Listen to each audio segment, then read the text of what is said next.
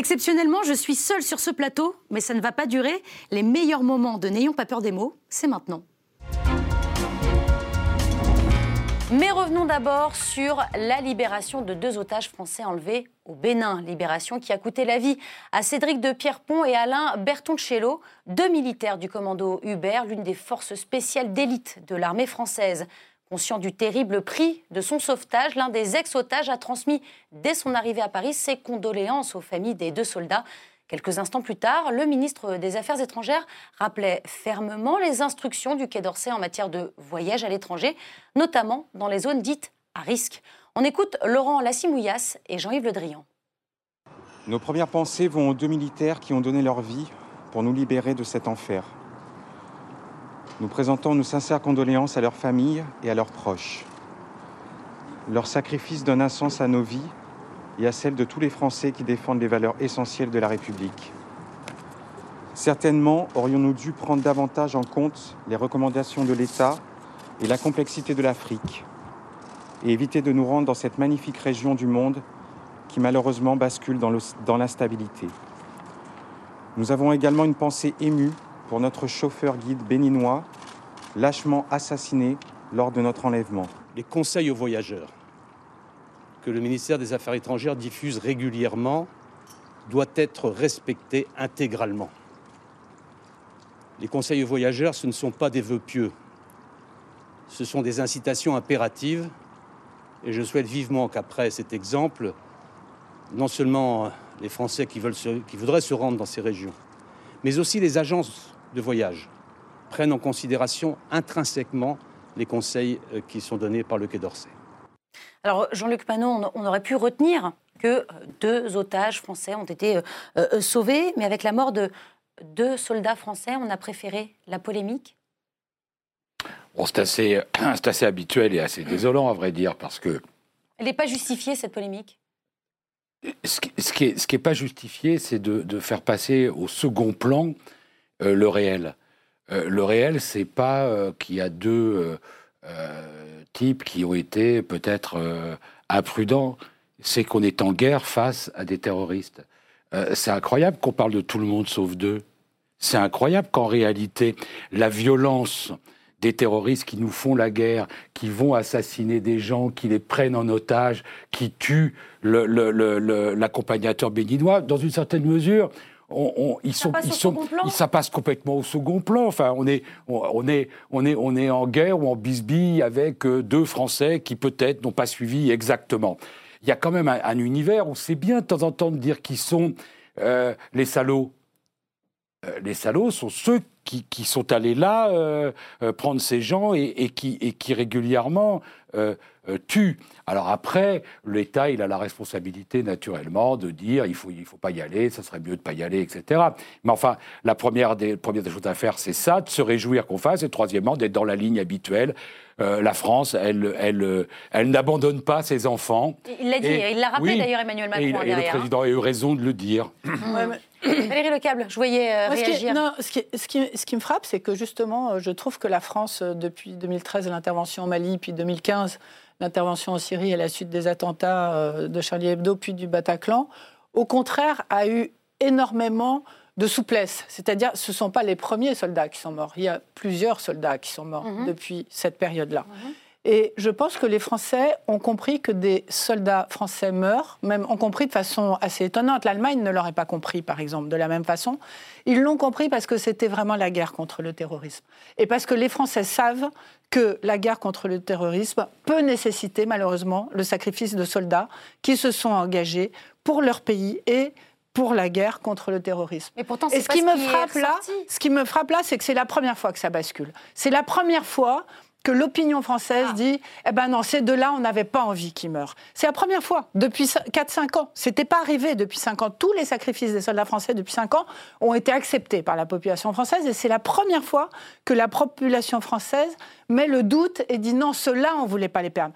Et je pense que si on voulait pas les perdre, c'est que les règles, tout le monde sait que le Burkina Faso, que les terroristes se sont déplacés au Burkina Faso parce qu'il y a cette opération Barkhane qui est dans la bande sahalo-saharienne. Pourtant, les cartes du Quai d'Orsay n'étaient pas si explicites que ça, vous le savez. Si, parce qu'en fait, le, le, fameux parc... Été, euh, le fameux parc, non, le parc, il est très étendu, il y avait une zone orange.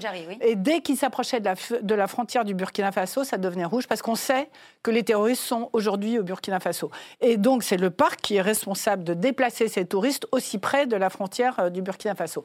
Mais ce qui est frappant, c'est que là, pour la première fois, on dit il y a eu une erreur, en fait, et du coup, on n'accepte plus parce qu'en plus, c'était deux soldats qu'on aime et hmm. qui étaient particulièrement valeureux et qu'on n'avait vraiment pas envie de perdre cela. Vous êtes d'accord avec euh, ce constat, Nicolas Doménac Moi, je trouve que c'est une polémique à deux balles. Euh, je veux dire, je trouve ça inouï, quoi. Euh, la France, euh, Jean-Luc l'a très bien dit, quoi, elle accueille ses enfants, fussent-ils égarés. Ou alors sinon, si on pousse le raisonnement, on va plus chercher les gens qui skient hors piste, hein. on va plus chercher ceux qui vont naviguer alors qu'un vent euh, force, je ne sais pas combien, est annoncé, qui sont en train de se noyer. Et puis même mes, enfants qui, sont, qui sortent de boîte de nuit à 5 h du mat, qu'est-ce qu'ils ont à faire à 5 h du mat Il n'y a pas de hiérarchie, c'est ça, ça. Non, mais on est. Il n'y a pas les bons et les mauvais otages, quoi. Non, ils, voilà, ils, sont, ils ont fait une bêtise, ils ont reconnu d'ailleurs bien qu'ils avaient fait une erreur, euh, il vaut mieux pas la récidiver, pas la récidiver. Mais il faut arrêter. Qu'est-ce qu'ils ont pris cher? Bah oui. Qu'est-ce qu'ils se sont fait déchirer? De par l'opinion Enfin, l'opinion. Sur les réseaux, sociaux, les militaires, les militaires, je les ai trouvés superbes dans cette occasion. Ah, ils ont rien dit. Ils ont dit on a fait notre boulot, basta. Il fallait sauver des vies. On est allé risquer la nôtre parce que c'est ça. Et moi, contrairement. Contrairement à Valérie, je trouve que euh, ça fait des années qu'on nous serinait, euh, avant Beltrame et son sacrifice, qu'on nous serinait qu'on nous n'étions pas capables de mourir pour notre pays et pour les valeurs qu'il défendait. Eh ben, on je parle depuis 2013, Nicolas. Depuis, le, depuis le plusieurs démonstrations de l'inverse, me semble-t-il. Thierry Solaire Moi, ce que je crois que c'est ceux qui nous regardent ont surtout retenu, comme nous tous d'ailleurs, hein, c'est l'image de, des obsèques dans la cour des Invalides ah de ces deux soldats. Et au fond, euh, dans ce moment particulier, la France. Mais le tombeau d'insultes que Valérie oui, Lecable relevait. Avant, avant, de vous parler de la partie polémique, pardonnez-moi de prendre 12 secondes pour vous parler de ce que je pense sur le fond. Vraiment, je crois que les gens ont retenu ça. Euh, et surtout dans le moment dans lequel on est. Bien sûr, on est frappé par le terrorisme depuis longtemps, et à nouveau, on perd euh, deux soldats qu'on voit. Hein. C'est pas que des noms, hein. c'est des hommes, c'est des papas, c'est des photos, les compagnes, bien sûr. Euh, et donc chacun est frappé par ça. Deux, dans le moment particulier de notre pays aussi, où il y a parfois un peu de perte de repères, je pense que ça réveille un peu tout le monde de voir deux jeunes gens de la trentaine qui font leur job jusqu'au bout et qui perdent leur vie pour nous permettre euh, de garder notre liberté. Ça renvoie quand même aussi à l'essentiel, vous voyez ce que je veux dire? Bon. Après, oui, après, il y a toujours des polémiques, les réseaux sociaux, ça sert à ça. Euh, moi, ce que j'en pense... Euh, ce que Reprise peut-être aussi par certaines personnalités oui, politiques. mais parce qu'il y, y, a une part de réalité, mais l'Afrique, d'abord, à part le Maroc, je veux dire, est quasiment tout en jaune orange. Hein. Euh, c'est pas l'endroit le plus simple. Il y a beaucoup, beaucoup d'endroits. Et comme le disait parfaitement Valérie Lecable, au nord du Bénin, il y a ce grand parc naturel qui est à la frontière avec le Burkina Faso. Et c'est vrai que plus vous vous approchez de la frontière nord, c'est d'ailleurs au nord Bénin et pas sur le territoire du Burkina Faso que euh, les gens ont été euh, enlevés. Donc vous voyez, bon, ils n'ont pas non plus été se promener, vous voyez, en zone de guerre, à Raqqa, bon voilà. Hein. Hmm. Ça n'aurait pas été la même chose. S'ils étaient partis au Yémen, par exemple, on n'aurait pas eu le même discours. Il y, avait, il y a des endroits en Afrique, pour le coup, qui sont des zones de guerre, mmh. mais qui sont tenues par des. Est-ce qu'on peut accepter l'idée qu'il y ait deux débats disjoints oui, Voilà. Il y a un débat de savoir si euh, on a le dispositif qu'il faut et si euh, les Français sont assez disciplinés pour suivre des instructions et ne pas aller au Yémen, au truc, etc., au milieu des bombardements. C'est un premier débat. Mmh, on a un deuxième débat, c'est quand on est confronté à une situation de ce type, est-ce que nos militaires doivent aller sortir ces gens Ma réponse est oui. Et oui. Et elle est d'autant plus, euh, et, dans ce contexte qui m'a beaucoup frappé, hormis l'héroïsme de ces militaires, parce que mm. quand même les types qu'avancent euh, euh, sans tirer Ils ont pas tiré. À, 20 mètres pour sauver les otages, c'est un acte d'héroïsme inouï. De temps en temps, on dit, on dit facilement héros, mais là, il y avait un acte d'héroïsme. Et la deuxième chose, c'est le comportement absolument admirable de leur famille. Mm. Absolument admirable. Moi, j'ai eu des, frissons en entendant les deux épouses mm. faire preuve à ce point de dignité, de responsabilité. Voilà. Et ça. Et sur la première, moi je suis d'accord avec ce que dit Jean-Luc Manot. Et sur la première partie, euh, oui, à l'occasion par ailleurs de la polémique sur euh, voilà, c'est l'occasion de rappeler à tout le monde que sur le site du Quai d'Orsay, à chaque fois qu'on veut voyager, il y a un texte des cartes, qui accompagne les cartes. Il faut regarder ça dans le détail, quoi. Voilà. Après, il n'y a pas beaucoup d'endroits aujourd'hui dans le monde, sauf euh, qui sont tranquilles. Regardez même les grands pays occidentaux sont tous frappés par le terrorisme régulièrement. Hein. Euh, et c'est vrai que vous allez à Beyrouth demain matin, bah, à Beyrouth, il peut y avoir des difficultés. Ça peut être un il aurait pu y avoir. Non, mais ce qui est intéressant dans tout ça, c'est le consensus de la nation derrière ces militaires, de toute façon, et qui est euh, là, qui s'est révélé euh, de façon extrêmement importante. Et effectivement, ce symbole de ces deux corps aux invalides et et, y a, et, ça, il y a, y a 10 ans, ça restera malgré tout. C'est ça qui va rester, c'est ça le plus important qui va rester. Allez, on quitte l'Assemblée pour rejoindre la ville de Metz qui accueillait le banquet patriotique organisé par le Rassemblement national. Devant le parc des expositions où avait lieu l'événement, des représentants de l'Union des étudiants juifs de France sont venus pacifiquement distribuer des tracts, sauf que le service d'ordre du parti d'extrême droite en avait décidé autrement, la suite en images.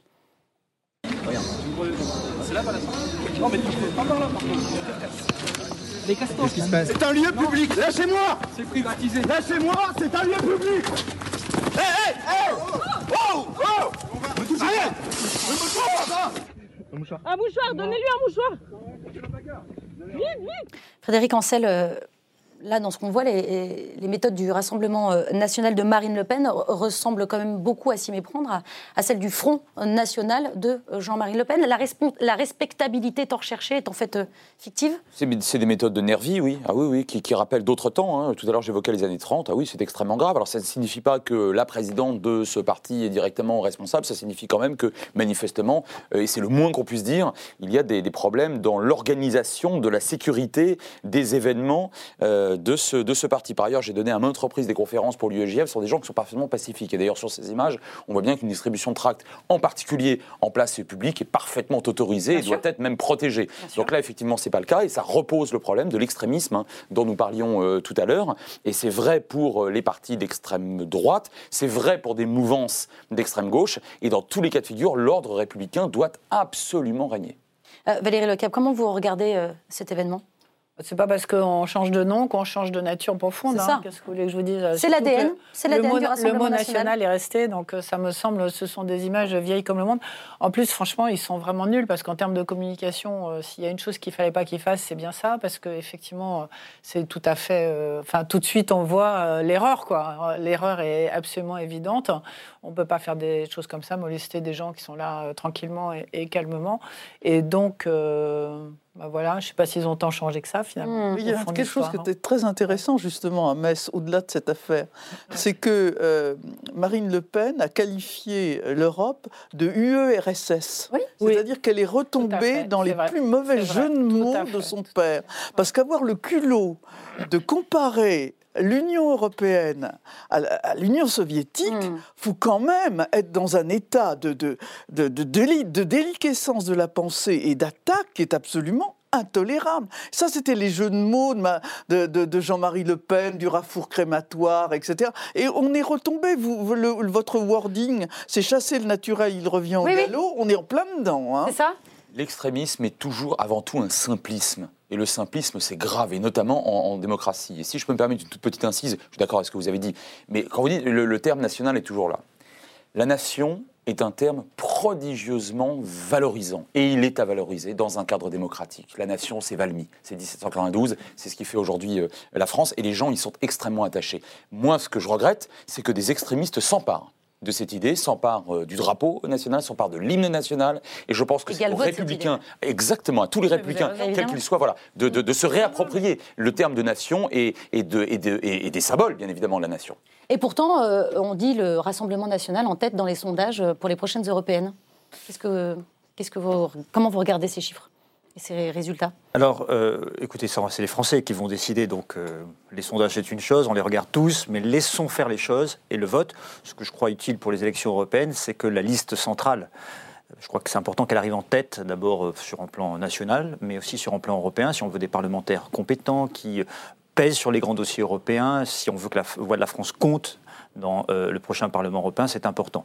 Mais là, les images que j'ai vues, ça montre deux choses. Ça montre d'abord qu'il y a eu une perte de sang-froid considérable de la part de ces services d'ordre, c'est une première inquiétude. Et puis deuxièmement, c'est que ces étudiants étaient, pas à l'intérieur, ils n'ont pas fait d'intrusion, ils sont sur le domaine public. Bien sûr. Et donc personne n'a à faire la loi sur le domaine public, seule la police peut éventuellement intervenir s'il y a un problème. Et donc ces personnes-là n'avaient pas à interférer, n'avaient pas à bousculer ces étudiants-là. Mais pardonnez-moi, mais c'est au-delà de la perte de sang-froid, c'est-à-dire que là. Oui, bien sûr, il y a la, la, la perte de sang-froid, euh, la perte de sang-froid de ces personnes-là, mais surtout ils se sont attribués un rôle qu'ils n'ont pas à avoir. C'est le domaine public. Il y a des étudiants qui distribuent euh, des tracts, ils ont le droit de le faire. C'est l'Union des étudiants juifs. L'Union des étudiants juifs de France, et donc je trouve que c'est euh, des actes extrêmement graves.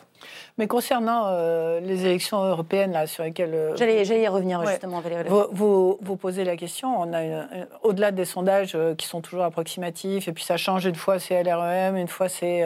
enfin, n'empêche qu'ils sont dans, dans, le carré de tête. Il y a deux sondages qui sortent qui sont... une fois c'est... donc il y a beaucoup d'incertitudes. Enfin, premier ou deuxième... Il y a beaucoup d'incertitudes, mais la plus grande incertitude quand même, c'est qu'est-ce que vont faire tous les gens qui jusque-là s'abstenaient est-ce qu'ils vont continuer à s'abstenir ou est-ce qu'ils vont se retrouver en signe de protestation, par exemple, et avec ces images qu'on vient de voir et qui ressemblent quand même un peu furieusement aux images euh, du 1er mai et, qu'on vit en France euh, depuis euh, des semaines et des semaines, est-ce qu'ils vont aller jusqu'à se reconnaître dans une liste extrémiste? On, le sait, les élections européennes sont celles qui génèrent le plus d'abstention. Exactement. Mais est-ce qu'il y a des gens qui jusque-là s'abstenaient, qui vont aller voter? C'est ça la grande interrogation aussi, et sur laquelle aujourd'hui on n'a pas de réponse. Or, cette année, en particulier, en particulier, il ne faut pas s'abstenir. Il bah faut absolument aller voter, non, non seulement... Que tout le monde aille voter. Et que, tout, le monde aille voter. évidemment. Se rendre compte de l'enjeu et de l'importance. Est non seulement intra-européen, hein, face notamment au populisme montant dont on a parlé tout à l'heure, et face effectivement à la montée en puissance d'États de, et, de puissances étrangères qui euh, menacent très concrètement, très concrètement. Euh, alors par le soft power pour l'instant, il ne s'agit pas de menace de guerre, mais menace très concrètement la stabilité et la prospérité en Europe. Évidemment, il faut aller voter. Oui, parce que ce mandat européen va être essentiel. Euh, nous avons un défi écologique, j'en parlais tout à l'heure, qui est majeur. L'échelon européen est un échelon pertinent pour pouvoir agir et changer notre modèle de production et de consommation. Deuxièmement, on a le défi sécuritaire et la question migratoire. C'est bien à l'échelle européenne qu'on peut amener des réponses. Nous avons également le sujet de l'harmonisation sociale et fiscale, si nous voulons avancer dans l'intégration économique euh, face euh, aux États-Unis, face à la Chine, on en a parlé tout à l'heure aussi. Et puis il y a l'Europe de la culture et l'Europe de l'éducation. Tout ça est à aussi à, consolider et il y a des choses à inventer. Donc euh, il faut bien choisir des hommes et des femmes qui vont se battre, qui ont des compétences et qui vont apporter quelque chose à l'échelle européenne et à nos nations. Pas des gens qui vont au Parlement européen pour combattre les institutions. Dans cette campagne pour les élections européennes, on commence à, bien connaître les candidats, leur visage, leur opinion, mais il y a un petit nouveau qui s'est glissé entre les compétiteurs. Il est américain, ancien conseiller de Donald Trump et totalement séduit par la politique menée par le Rassemblement national. Steve Bannon a traversé l'Atlantique pour conseiller le parti de Marine Le Pen. À l'en croire, il ne s'agit que d'un soutien bénévole et informel. Sauf que dans un documentaire tourné en 2018, on découvre Louis Alliot et Jérôme Rivière parler stratégie et financement avec euh, Steve Bannon, un personnage trouble, ouvertement contre l'Europe, qui a même fait l'objet d'une question au gouvernement cette semaine. Ce week-end, deux événements notables ont illustré le rôle joué par les nationalistes en France et ailleurs en Europe dans cette tentative de déstabilisation de l'Europe. Le premier événement, c'est la venue à Paris de Steve Bannon, idéologue identitaire, venu faire basculer l'Europe sous le poids des fake news, comme il a fait basculer l'Amérique vers Donald Trump. Ce qui regarde les Européens doit être décidé par les Européens et eux seuls à l'occasion d'élections démocratiques. Pour ce faire, un certain nombre de dispositifs ont été mis en place réseau d'observation, système d'alerte rapide au sein des États membres. Aujourd'hui, le président de la République souhaite aller plus loin avec une véritable agence de défense des démocraties européennes. Car il est très clair que les Européens sont des citoyens libres et souverains dans des États libres et souverains qui entendent le rester.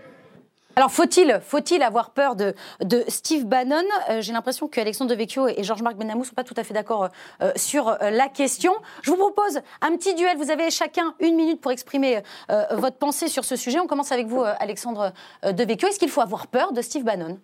Euh, non, très clairement, non. Mais cette histoire est une bouffonnerie, je vous le dis comme, euh, euh, comme je le pense. Enfin, tous les partis ont des réseaux, ont des gens avec lesquels ils sont plus ou moins d'accord idéologiquement et se rencontrent. Là où je suis quand même très énervé, c'est quand on en fait une histoire de souveraineté nationale. Qui est-ce qui bafoue la souveraineté nationale aujourd'hui? Qui est-ce qui vend Alstom de l'aéroport de Toulouse-Blagnac à des intérêts étrangers? Qui est-ce qui fait des contrats avec les Russes? Qui est-ce qui passe un accord, le CETA, qui fait que des tribunaux d'arbitrage privés euh, vont se mêler euh, quand il y aura euh, un affaire de litige entre les multinationales et les États. Si on veut parler de la souveraineté nationale menacée, il faut en parler en profondeur. Steve Bannon n'a rien à voir avec tout ça. Moi, je l'ai interviewé et je lui avais posé quand même la question de, l'ingérence, de quoi il se, il se mêlait. Il m'avait répondu les peuples n'ont pas besoin de moi pour détruire les partis qui sont au pouvoir. Je crois qu'il a raison, qu'aujourd'hui, il y a les classes populaires qui se révoltent partout en Europe. Il faut se demander pourquoi. Alors, on, va, continuer à se demander pourquoi. Et si on veut, voilà. Votre minute est écoulée, mais on va continuer. C'est la question, mais c'est pas le grand méchant Bannon. Le débat. Alors, c'est pas le grand méchant. Euh, Steve Bannon euh, Non, c'est pas, c'est pas le grand méchant loup, comme on l'a dit cette semaine. La, la, France a envie de se faire peur, quoi. Hein. Il y a le diable Bannon. Non, c'est un symptôme. C'est un symptôme. C'est, disons, euh, imaginez Patrick Buisson, le grand idéologue, qui aurait fait fortune dans des sitcoms euh, juifs new-yorkais. Euh, viré à l'extrême droite, il a plein de pognon, il s'est fait lourder des États-Unis, donc mais donc, euh, c'est un peu un SDF très riche qui, dans des chambres d'hôtel, monsieur, de vécu à 8000 euros, hein, en oui, c'est vrai. Hein, pour, les, pour les gilets jaunes, je le dis. Ça, il a le droit. Voilà, il a le droit. il a le droit. Il a le droit. Euh, mais par ailleurs, c'est un idéologue. C'est quelqu'un qui veut, j'ouvre les guillemets, planter un pieu au cœur de Bruxelles. Euh, je ne sais pas ce que ça veut dire vraiment, qui veut finir avec l'Europe et qui veut que les démocraties libérales, auxquelles pour l'essentiel, autour de cette table, je l'espère, nous sommes, nous sommes attachés, soient détruites et remplacées par des démocraties illibérales. Illibérales. Et aujourd'hui. Terminé. Voilà. Terminé, on a compris euh, vos arguments. Euh, euh, Claude Goesgen, est-ce qu'on n'en fait pas un peu trop? On sait qu'ici, à l'Assemblée nationale, il y a eu l'idée d'une commission d'enquête pour enquêter sur les, les rapports entre Steve Bannon et le Rassemblement national. il y a une tribune aussi du président de l'Assemblée nationale et cinq anciens présidents. C'est quoi? C'est un petit Si l'Assemblée nationale continue à se ridiculiser comme ça, il ne faudra pas s'étonner que la démocratie représentative souffre. C'est ridicule. Le secrétaire d'État qui a répondu comme il a répondu fait honte à la démocratie représentative. C'est lamentable lamentable. Je me fous de M. Bannon comme ma première chaussette. M. Bannon euh, interpelle les gens qu'il veut bien interpeller. On ne va pas empêcher les étrangers de parler de la démocratie libérale. Il y a quelques zèbres comme ça dans le monde. Il y a Soros, il fait le même coup, Soros, dans un genre différent. Vous avez quelques individus comme ça qui se mettent à euh, déblatérer sur l'Europe, sur n'importe quoi. Ça n'a aucune importance. Ceux qui écoutent Bannon sont des imbéciles. Voilà. Oui, mais M. Salvini, il écoute Bannon et, il n'a pas eu rien, monsieur. Ah bah, pas besoin de Il a rendu des populismes un peu cons, etc. Pardon, un peu plus stratège. Et il a, été hein. stratège, il a été stratège en Italie et il a en partie fait Salvini, ce qui fait que ça fascine. Donc il ne faut pas non plus, à la nuit exagérer, mais il donne une matrice idéologique. mais, pardon, il faut dire aussi, il faut dire aussi, moi qui suis un patriote européen, euh, que l'Europe est attaquée sur le plan des libertés publiques et sur le plan de l'économie. Il y a trois prédateurs au moins. Le prédateur américain, en tout cas l'extrême droite suprémaciste américain, qui est très, serait très tranquille si on défaisait l'Europe. Il y a Monsieur Poutine, et Monsieur Poutine, il a beaucoup d'argent. On l'a vu des oligarques qui financent. Ah, on l'a vu avec l'histoire de l'Autrichien, la potion bancaire au Front, au Front National. On l'a vu, c'est pas de complotisme. On a vu Le Monde faire des enquêtes sur les robots automatiques, sur le ça, soft, vrai sujet, ça. sur le soft hein, pouvoir développé par la télé Spoutnik, euh, les, les gros chèques faits à certains animateurs de la télé publique français. Ça s'appelle de l'intrusion. Et on voit comment les Chinois, avec la route de la soie et la route de la soie numérique qu'ils cachent pour l'instant, sans, sans part de, des maillons faibles de l'Europe faible, c'est-à-dire l'Italie. Monsieur est-ce que vous avez lu la presse ce contexte global qui m'intéresse. Est-ce que vous avez lu la presse française et peut-être vous sur Trump? Vous croyez que je serais citoyen américain, je ne trouverais pas que la presse française, de temps en temps, elle fait de l'intrusion dans ma propre démocratie ben, Oui, mais là, c'est le jeu. C'est le jeu démocratique. Ça marche, pardon, M. Glasgow, ça marche Les Américains ça marche sur le maillon faible du monde. Le maillon faible du monde aujourd'hui, c'est l'Europe. Alors, ah oui, Raquel Garrido, vous avez entendu encore Ce discours sur la faiblesse ontologique de la France, voire de l'Union européenne, moi, m'afflige parce que et, sur le danger euh, qui viendrait de d'ailleurs. Je rappelle quand même à nos, à nos téléspectateurs qu'en 2018, euh, sur euh, toutes les dépenses militaires mondiales, 34% sont faites par les États-Unis. Ça représente 685 milliards de dollars, et que la Russie, en revanche, a 3,4% ah. des dépenses mondiales militaires. Donc, s'il y a un danger, on va les aider un peu peut-être. Non, Pourquoi vous n'allez pas vous y mettre. vous, êtes content, ça, que de, l'hyperinflation militaire mondiale amenée par les États-Unis? Si, parce que quand on est dans l'OTAN, quand on, est aplati sur le plan géopolitique face aux États-Unis, on peut à l'Assemblée nationale faire des rondes jambes en parlant de souveraineté, etc. Euh, c'est un non-sens. La réalité, euh, c'est que. Est-ce qu'il vous effraie? Est-ce que le fait qu'il euh, puisse dire ce que Georges-Marc Benamou a, relaté Je m'en fous complètement de Bannon. Ah, D'ailleurs, il y, a des. Comment dire Et puis depuis quand, enfin, je sais, depuis quand on n'a plus le droit de parler aux Américains? Il y a une ah internationale fasciste, ah, on, va l'appeler comme ça. elle s'organise. Même démocratique, il peut y avoir aussi. Moi, je suis euh, euh, très partisane raciste, de, comme dit Benoît Hamon? Je suis très partisane de Bernie Sanders aux États-Unis, dont j'ai personnellement fait la campagne la dernière fois, que je vais soutenir. Faites pas d'intrusion. Voilà, donc, euh, bon, parce que je à ça. Donc ça vous pose pas de problème Depuis toujours, il y a des relations internationales. ce qui pose problème, c'est le ministre qui répond. Enfin, c'est incroyable. on va faire une agence, c'est un peu euh, une réponse technocratique. Quoi. On a envie, effectivement, de fermeté républicaine, d'une souveraineté politique, d'une réponse, mais le côté, ah oui, on va faire une agence, non, euh, on, se quand même pas charrier. Il ne vous aura pas échappé qu'on est quand même à la veille des élections, en, marche et en difficulté face au Rassemblement national, et que c'est une polémique qui est assez bien, bienvenue, mais je pense que. C'est une, technique, une technique de com. C'est une technique de communication, mais je pense que les Français ne connaissent pas Steve Bannon, ne savent même pas qui il est, donc je pense que ce ne sera pas efficace. Ni une question à l'Assemblée, ni une réponse d'un secrétaire d'État, d'ailleurs qu'on ne connaît pas. 100% d'accord.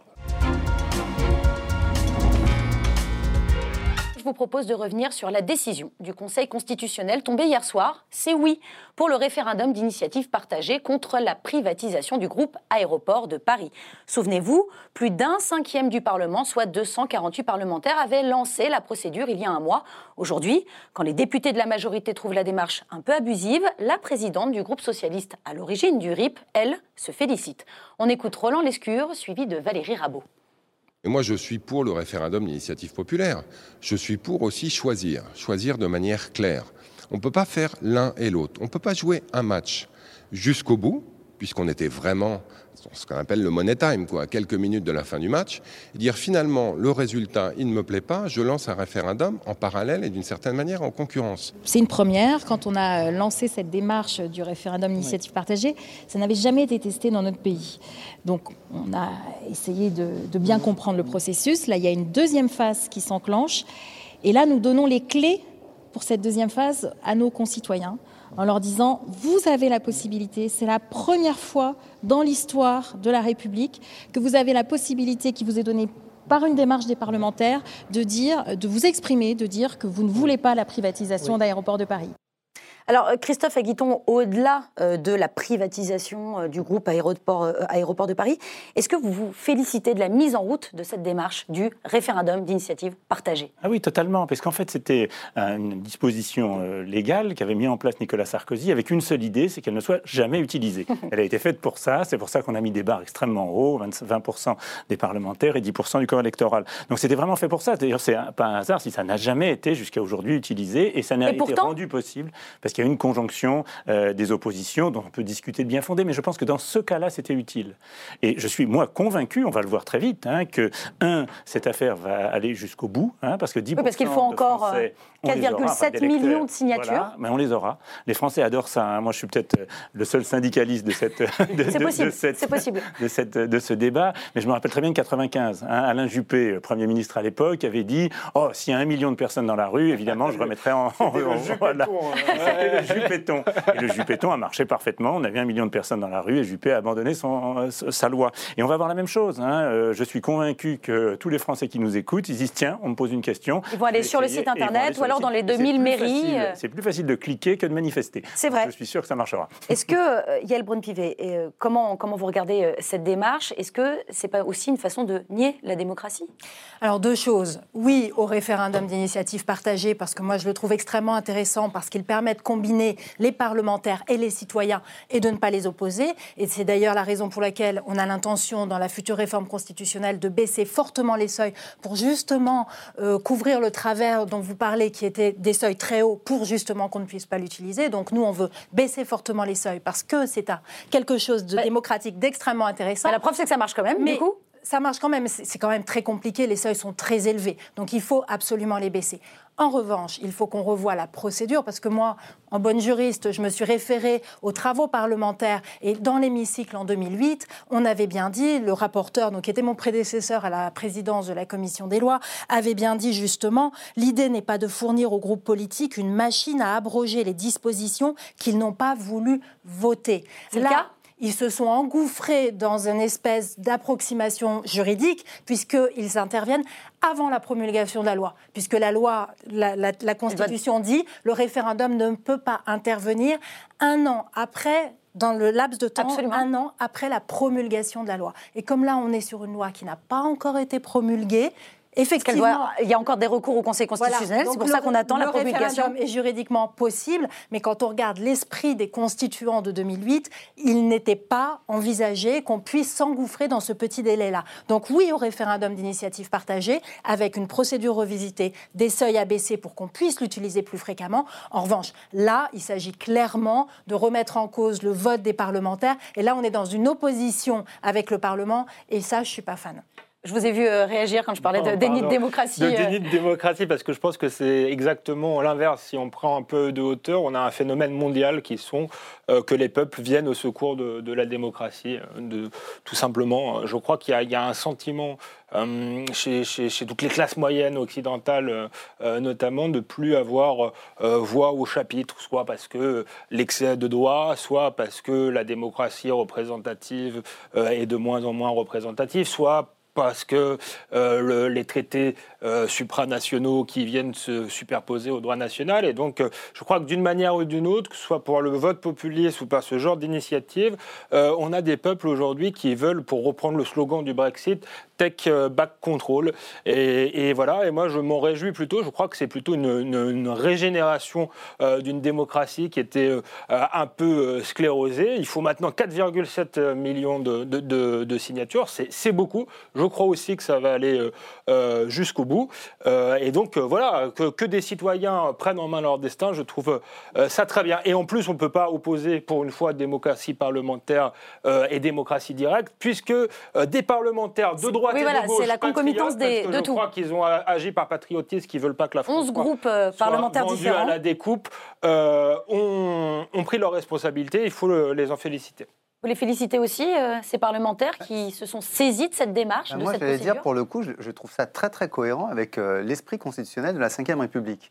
Euh, que ce soit la version de 1958 qui introduisait le référendum, qui était donc un outil euh, à la disposition des pouvoirs publics, que ce soit la version, euh, j'allais dire, giscardienne avec la réforme de 76 qui fait que les parlementaires peuvent saisir le Conseil constitutionnel, je trouve que, et, on combine ça avec Sarkozy, qu'il faut quand même le dire, hein, a été un grand président constitutionnaliste. J'étais pas pour lui à l'époque, mais sincèrement, ce qui reste de Sarkozy, c'est essentiellement les réformes constitutionnelles avec la question prioritaire de constitutionnalité. Donc je trouve que vraiment, sur, sur, le coup, il a raison. Et alors, deuxième point, je trouve que cette ce type de référendum, il ne faut pas oublier, hein, on sort de la crise des, Gilets jaunes qui revendiquait un nouveau type de référendum euh, beaucoup plus agile d'une certaine, certaine, manière. Vous-même, vous dites qu'il serait temps de. Je crois que c'est nécessaire pour entrer dans une nouvelle phase de la Ve République, dans laquelle la légitimité, on s'en souvient quand même, est avant tout une légitimité populaire. La souveraineté populaire. La souveraineté appartient au peuple, qui l'exerce certes par l'intermédiaire de ses représentants, mais aussi directement par la voie du référendum. Donc je trouve qu'on est totalement cohérent et pour le coup, ce que disait Alexandre est juste. Il y a une envie, il y a un appel. Alors moi, je rajouterais à toutes les explications qu'il a données une autre, c'est que je crois qu'on est rentré dans une telle phase d'individualisme qu'aujourd'hui, les gens ont l'impression qu'ils doivent dire oui ou non pour chaque chose qui les concerne. Leur voix compte pour tout et... Ils veulent absolument être décideurs. Et mhm. d'ailleurs, c'est un des problèmes qu'on a. Ils veulent être décideurs pour la sélection de l'équipe de France masculine ou féminine. Ils veulent être décideurs pour euh, les mesures légales, ils veulent être décideurs pour tout. Et donc, je crois qu'aujourd'hui, on ne coupera pas. Et, on est, je dirais, pas dans le sens du vent, mais on est vraiment dans le sens de l'histoire. Dans le sens de l'histoire. La réforme, oui, la chienlit, non. Non, voilà. Euh, Christophe euh, Aguiton, pour revenir sur le, cas concret, alors là, au-delà de, euh, de ce référendum, c'est-à-dire la privatisation des aéroports de Paris. Alors, Bruno Le Maire s'est exprimé. il est plutôt philosophe. Il dit voilà, on va attendre un petit peu que tout cela se passe. mais. De jouer, bon joueur. alors, voilà, plutôt bon joueur. est-ce que ça va quand même se faire, cette privatisation ou pas? Et, et, quand bien même, est-ce que c'est une erreur de l'avoir ne serait-ce que proposé ah, Moi, j'étais vraiment, et je suis toujours contre cette privatisation c'est un aéroport qui rapporte déjà beaucoup d'argent aux finances publiques, tous les ans, régulièrement. Euh, et puis on a le précédent des autoroutes. Millions, hein, je crois, hein. Et on a le précédent des autoroutes qui montre, quels que soient les garde-fous que va essayer de, créer la loi de privatisation de, de, cet aéroport, on a euh, toutes les dérives possibles. Hein. et les Français tiennent à ce que ce genre de grande infrastructure reste national, public et ne passe pas au privé. Après, est-ce que le gouvernement va essayer de passer en force? On le verra bien, ce sera à vous de dire. Mais je pense que ça va être très compliqué pour eux. Parce qu'il va y avoir deux moments importants. Le premier moment, c'est pendant plusieurs mois, les Français vont se passionner par l'idée est-ce qu'on atteint les 4 millions? Pendant 9 mois. l'effet Juppéton, là on va appeler ça euh, à, des pétons ou je ne sais quoi. C'est le fait qu'on va en On trouvera un nom, on trouvera un nom avant la fin de l'émission, promis. Trouver quelque chose. Très bien, on trouvera quelque chose. C'est pas si mal. C'est pas si mal. pas mal. Quelque chose de ce genre.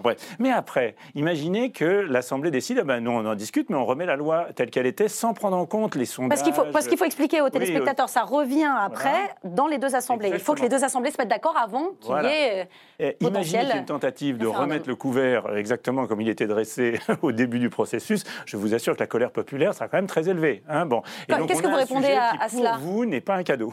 Non, mais ils auraient, la colère populaire aurait raison de s'exprimer si on n'écoutait pas la voix du peuple. Je crois que quand il y a un référendum et qu'on le souhaite, encore une fois, on a bien vu, et vous avez raison, à l'issue du grand débat, on entend ce besoin de démocratie des citoyens, besoin d'expression, besoin de dialogue, besoin de concertation et besoin à certains égards de décision. Et c'est la raison pour laquelle, dans la réforme constitutionnelle qu'on examinera à partir de cet été, il y a vraiment un volet sur la démocratie, sur la participation citoyenne fondamentale. Et je pense que ça sera ça, le grand appel au-delà de notre réforme constitutionnelle. Au-delà de ça, celle de Sarko sur la question prioritaire de constitutionnalité, je pense que le grand apport de notre réforme, ça sera la démocratie. Mais à vous écouter, madame, ça veut dire que vous accepterez l'idée qu'il y ait le référendum mais ah, écoutez, là, on est en démocratie. On a des, le référendum, la procédure est lancée, donc on va la laisser suivre son cours. J'ai entendu Bruno Le Maire dire pas de privatisation, avant, la fin avant la fin des neuf mois. Il faut respecter le processus démocratique. Ça me semble être une évidence. Et nous écouterons bien évidemment le peuple français qui se prononcera peut-être sur cette question si le processus va à son terme. Ça me paraît logique. Alors je voudrais maintenant vous parler euh, d'une vieille dame, une vieille dame symbole de notre patrimoine, de notre capitale. Notre-Dame de Paris a brûlé. Ces images ont fait le tour de la planète sur tous les continents. On a pleuré cette flèche disparue, ce toit dévoré par les flammes. Sur tous les continents, on a donné une somme qui pourrait bien atteindre 800 millions d'euros pour restaurer 800 ans d'histoire. Mais restaurer comment? Façon moderne avec du street art ou strictement à l'identique, comme le réclament euh, les députés les républicains. Ils ont même déposé un amendement en ce sens examiné en commission des affaires culturelles ici à l'Assemblée dans le cadre d'un projet de loi concernant la restauration de l'édifice. Constance Le Grip défendait son point de vue ce jeudi.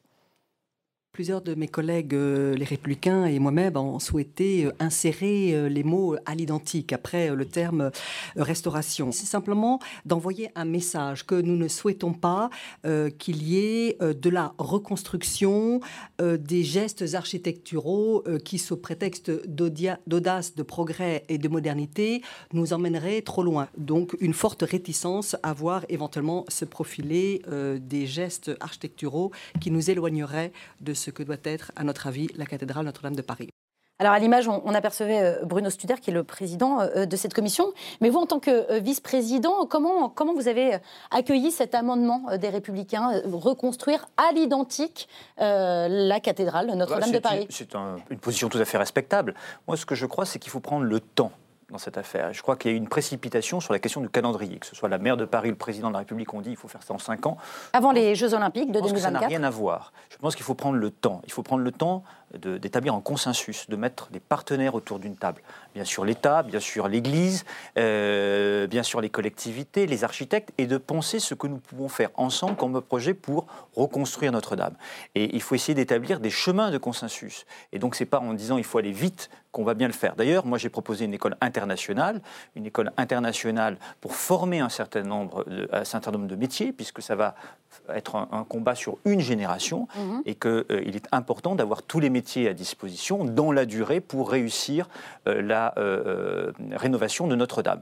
Et donc je pense, là encore une fois, il ne faut pas confondre vitesse et précipitation. À titre personnel, moi je suis plutôt pour qu'on reconstruise à l'identique. Mais je ne suis pas contre qu'il y ait un véritable débat dans la société et qu'on puisse choisir avec les différents partenaires. Alors d'ailleurs, Franck Riester a lancé une grande concertation hein, à ce sujet. Comment je voyais... Ah, moi je trouve qu'on est un peu ouais, Je voyais réagir, Bachelot. Je trouve que de, de, de s'emballer comme ça dans le débat autour tour de. Mais ça, alors ça, vraiment, tout le monde a un avis sur la question. Je trouve ça formidable. Euh, c'est ce matin, euh, sur mon plateau, il y avait Franck Riester était là. Euh, il, y a, il, y a, oh, il y a autant de sélectionneurs pour l'équipe de France de foot que de Français. Il y a autant d'architectes Notre-Dame de Paris que de, que de Français. Moi je, mais moi, je trouve que c'est un signe de vitalité démocratique, culturelle du pays. Moi, je ne le vois pas du tout comme une, comme une contrainte, mais au contraire comme une chance. Alors, moi, je vais dire la mienne. Hein, oui, allez-y, vous êtes là pour ça. Euh, voilà, euh, moi je serais pour une, non pas un geste architectural.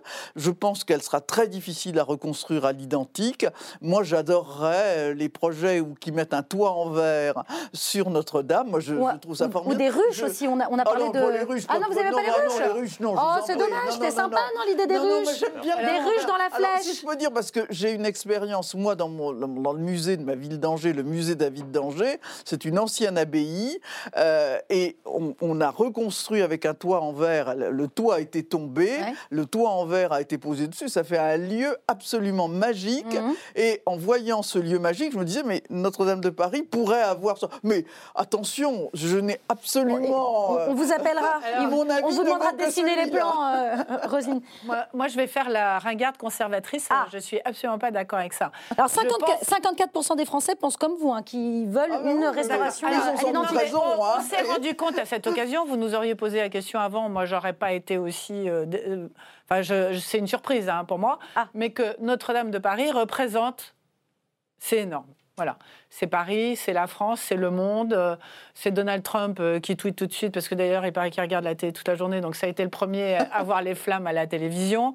C'est un emblème international de cette ville. Donc, je suis la pyramide du Louvre, je trouve ça magnifique. Qu'on rajoute des choses qu'on invente des nouveaux monuments, qu'on soit créatif sur ce qui est nouveau, je suis 100% pour. Mais là, je suis à fond pour qu'on garde la tradition. C'est la représentation internationale de notre ville, Notre-Dame de Paris, et il faut la laisser depuis Victor Hugo, depuis tout le temps. Alors même la flèche, alors est-ce qu'il faut la remettre ou pas? Parce qu'elle a été rajoutée bah Oui, elle a été refaite déjà par Mais moi, je suis contre rajouter du verre, etc. deuxièmement, deuxièmement, je suis pour aller vite le plus vite possible. Ah. je suis pas une spécialiste, les architectes disent c'est pas possible, etc.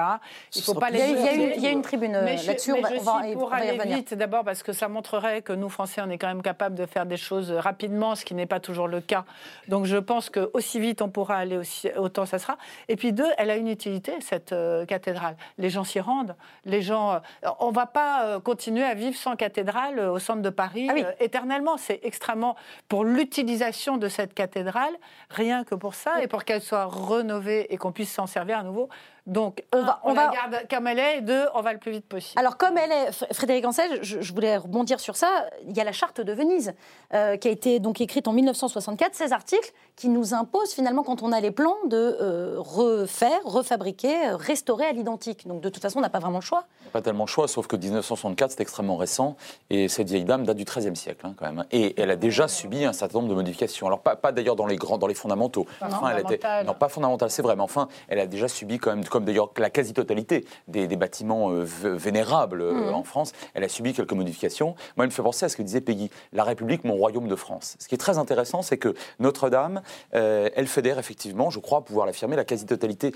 des Français. C'est intéressant parce que, et là vous allez ricaner, je reviens à mes Capétiens quand même, hein, parce que nous sommes au XIIIe siècle, avant la bataille. Alors ils reviennent, les Capétiens reviennent. Mais or, la République, et attendez, pas n'importe laquelle, la grande, la troisième, la laïque, euh, elle en fait, euh, elle en fait euh, quelque chose de tout à fait fondamental. Elle ne la rejette pas du tout. D'ailleurs, elle plante devant la statue de, Charlemagne. Il faut le faire quand même hein, sous la Troisième République pour plein de raisons, sur les, notamment liées aux représentations de, la nation face aux, ennemis extérieurs, etc.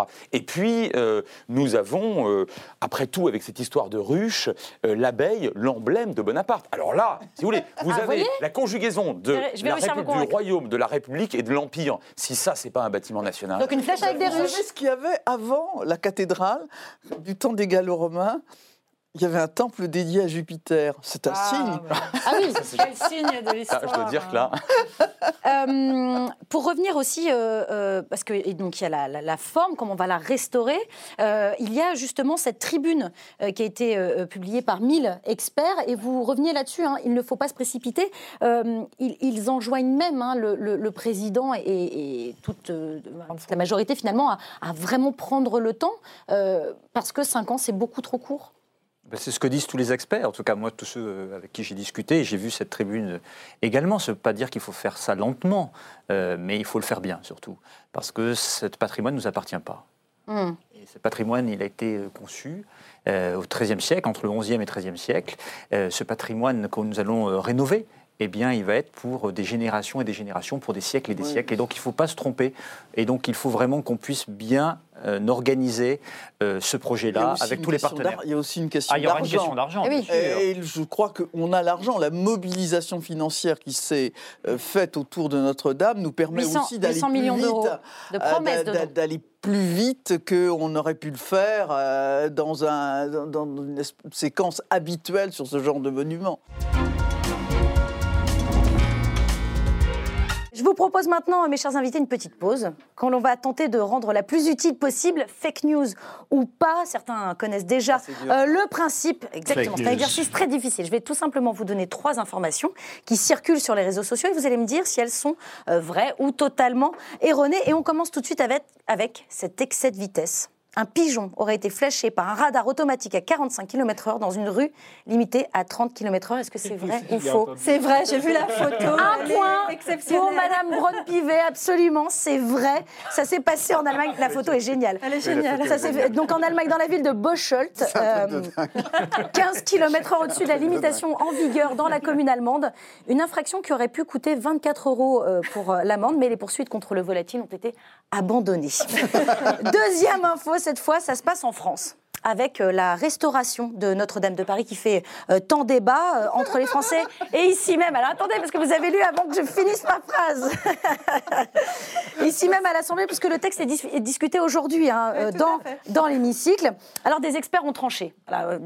Fabrice Delmeda rit déjà, mais, je vous le dis, les experts ont tranché. Pour remplacer certaines gargouilles parties en fumée, les artisans vont en sculpter de nouvelles à l'effigie d'Ariel Dombal. Est-ce que vous me croyez, Fabrice ben, Delmeda? J'espère que c'est faux, parce qu'elle est tellement charmante et tellement belle. c'est pas une gargouille, en effet, c'est faux. Oh, c'est totalement faux. Un point pour Fabrice Dalmeda. C'est une excellente blague euh, du site belge Nord Presse. Et pour terminer euh, cette séquence, je vous livre cette info. Depuis le début de son mandat, Donald Trump aurait déclaré, tweeté, relayé environ 10 000 fake news, ou dans le meilleur des cas, des infos qui prêtent à confusion. Est-ce que c'est vrai ou est-ce que c'est le compte est, bon? C'est une question d'appréciation, ça, de ouais, mais n'empêche, c'est vrai ou faux eh ben, c'est vrai, voilà, c'est ça. Deux points sur ma droite, exactement. C'est vrai, d'après euh, les journalistes du Washington Post, euh, c'est bien le résultat de leur minutieux compte après 800 jours au pouvoir. Ils ont bien comptabilisé 10 000 déclarations fausse ou trompeuse du président des États-Unis. C'est leur travail, je pense qu'ils ont dû quand même bien compter. Allez, on reste en compagnie du président des États-Unis, justement, mais cette fois promis, fini les fake news. On va parler euh, de vrais chiffres, de vrais résultats avérés, prouvés. Et le moins que l'on puisse dire, c'est qu'ils sont excellents concernant l'économie. Un taux de chômage descendu à 3,6%, une productivité qui augmente. Il n'en fallait pas plus pour que Donald Trump dégaine sur Twitter, en toute humilité.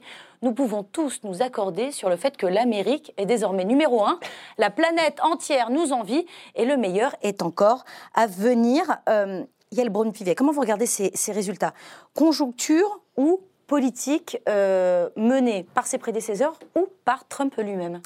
C'est difficile de, savoir euh, qui est responsable de ces bons résultats. Ce qui est sûr, c'est que ce sont d'excellents résultats, maintenant qui sont quand même euh, relativisés. relativisés, non pas sur le plan économique, parce que les résultats sont là, mais euh, ils, ils sont sur un modèle ah. qui n'est absolument pas le nôtre. C'est quand même un modèle où il y a une société qui est qui est beaucoup de précarité auprès des travailleurs. On a une société américaine qui est extrêmement endettée, que ce soit l'État ou les particuliers. On sait que les étudiants pour étudier aux États-Unis doivent quasiment s'endetter toute leur vie durante pour pouvoir euh, faire des études. Ils ont un modèle social de protection sociale euh, qui, ne correspond, qui est, très fragile pour les, les plus démunis.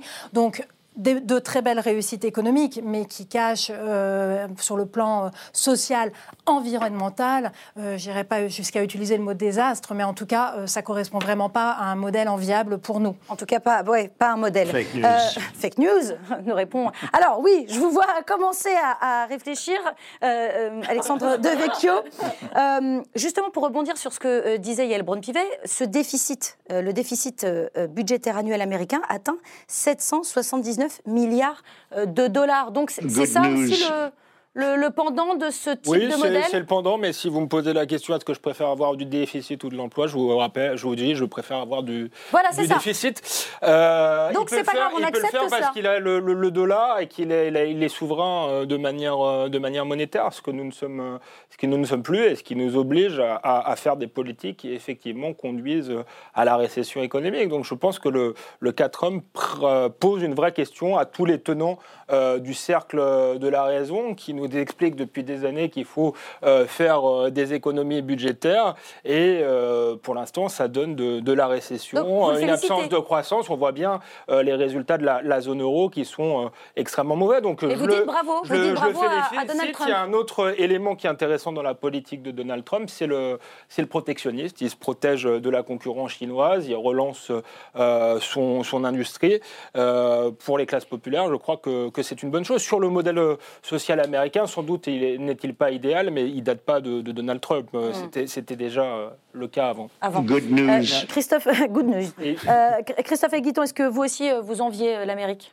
Non, ça dépend de quoi on parle. Sur les, résultats économiques, qui sont en effet bons, hein, quoi qu'on pense du PIB et de ces calculs-là, mais ce n'est pas, pas le sujet. Sur le taux d'emploi, attention, hein, moi j'ai quand même vérifié un petit peu avant de venir à cette émission. Ouais, vous faites le, bien. le, taux d'emploi global est le même qu'en France. Hein, c'est 80% d'une classe d'âge en, âge de travailler. Exactement. 24-60 ans. Hein, bon, euh, tout simplement parce qu'il y a des gens qui sont découragés à cause des bas salaires et de la précarité. Il y a aussi le drame de tous les opioïdes et des médicaments qui rendent malade toute une partie de la population. Absolument. Sans parler du, du diabète et d'autres choses qui sont liées à un mode de, de développement qui est insoutenable, ça c'est vrai. C'est un succès qui est donc relatif. Voilà. Aussi dans les problèmes, euh, il y a le pétrole. Hein. C'est-à-dire que c'est aujourd'hui les États-Unis qui sont euh, redevenus un des premiers pétroliers du monde et qui n'ont jamais extrait autant. Donc c'est bon pour le PIB, mais c'est pas très bon pour la planète, hein, si on le, prend là d'un point de vue écologique. Et puis, alors là par contre, je, suis d'accord avec vous, il y a quelque chose qui est intéressant, c'est le fait de faire filer le, déficit jusqu'à près de 4% du PIB.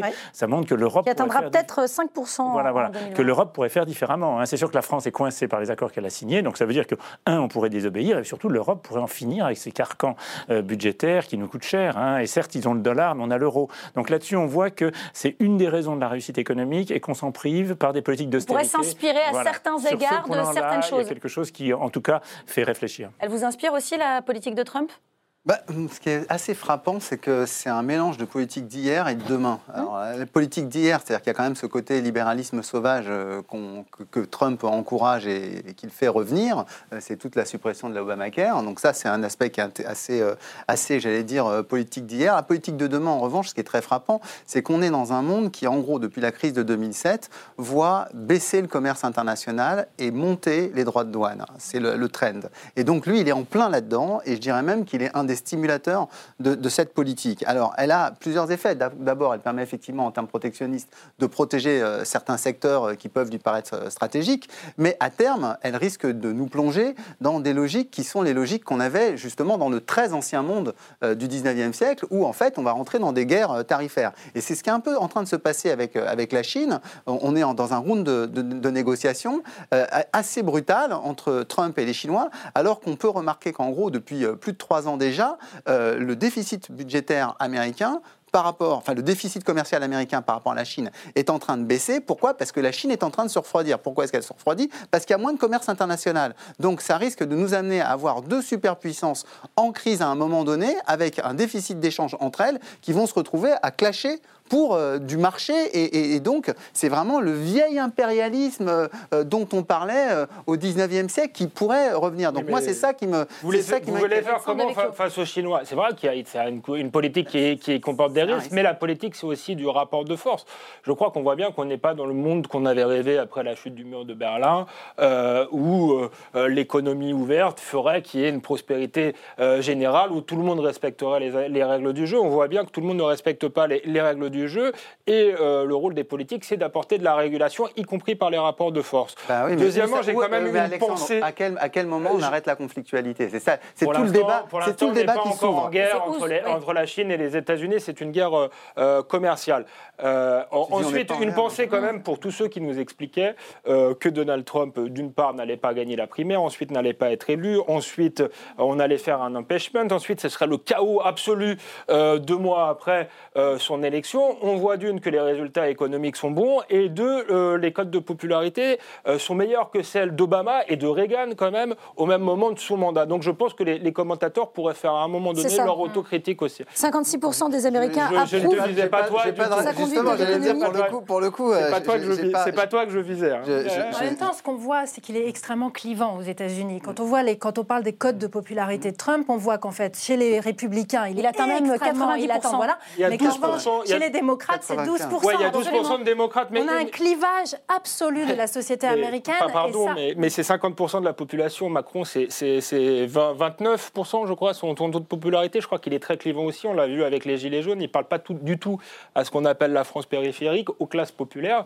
Euh, donc, accuser Donald Trump d'être clivant, oui, c'est le cas, mais je crois que c'est aussi une fracture générale qui traverse toutes les sociétés occidentales. Et pour le coup, 50% de code de popularité quasiment, c'est pas si mal que ça. Et il commence à convaincre 12% de démocrates, justement parce qu'il a une politique économique qui n'est pas orthodoxe euh, et où il a fait justement des, plans d'investissement euh, et pas de hum, et donc il a pris le contre-pied de certaines euh, doxa du Parti républicain. Donc il est encore loin d'être très populaire chez les démocrates, mais c'est à noter, il y a 12% de démocrates qui sont favorables à Donald Trump désormais.